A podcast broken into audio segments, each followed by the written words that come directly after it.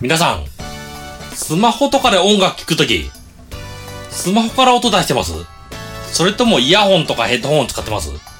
もう今、どちらかだと思います。人によってはスピーカー使ってる人もいますけど、まあ、音としては、イヤホン、ヘッドホンのがいいんですよね。まあ、ただイヤホン、ヘッドホン、なかなか地元の店では種類がないし、ネットで買うの、正直音がわからないから買うの、躊躇するんですよね。そんなこと思ってる人に役立つ情報ありますね。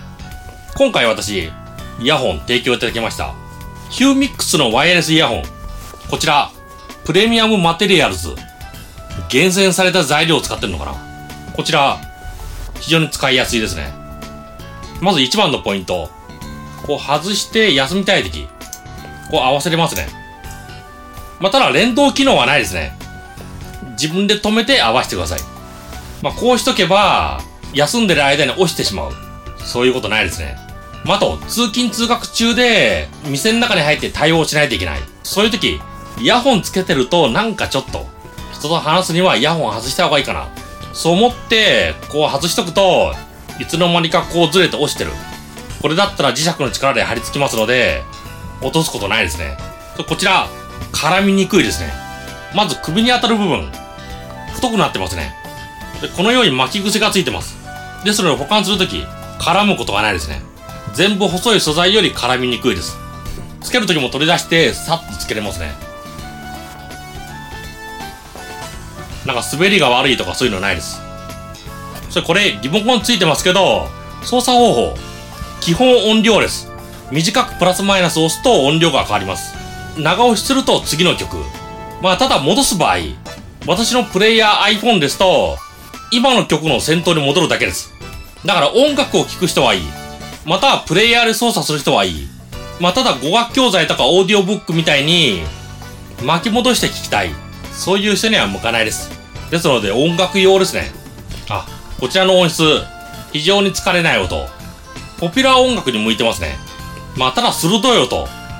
それはちょっとマイルドになりすぎちゃいますね。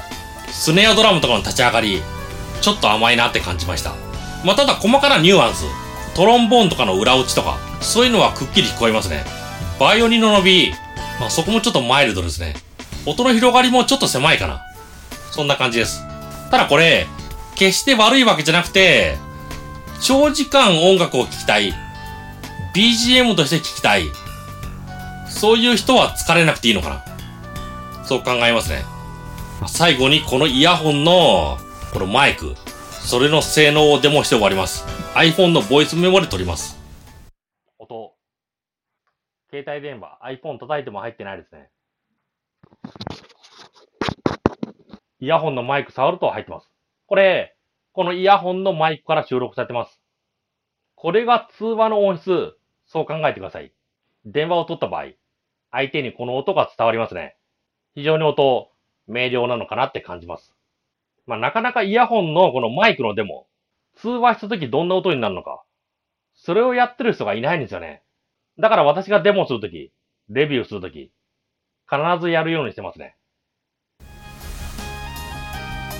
このイヤホン、まず一番の利点は、絡みにくい。この後ろの部分が別素材でガードされてる。それ癖もついてる。こうまとめてカバンに入れても、中で絡みついてることないですね。手離せばパッと、この状態になる。非常に扱いやすいですね。それと休むとき、このように磁石で貼り付く。だから落ちることないですね。あと音質、非常に疲れない音。ギラギラした感じとか、過剰に広がりがあるとか、そういうところはないですね。音の定位とかはしっかりしてますけど、まあちょっと真ん中に寄ってるかな。そんな感じで広がり感はあんまりないですね。だから聞いてて疲れない。そんな音質のイヤホンなのかな。ちょっとクラシックですとあんまりおすすめしない。ただ J-POP などのポピュラー音楽、そこら辺は向いてますね。昔のロックとか、ちょっとドロドロした感じ。それがないからちょっと残念な音になりますね。あの通勤通学のいいイヤホンを考えてる人、ぜひヒューミックスのイヤホン、Bluetooth のイヤホン使ってみてください。なかなかペアリングでも相性があるソニーのウォークマンでもできましたね。だから安心して使えますね。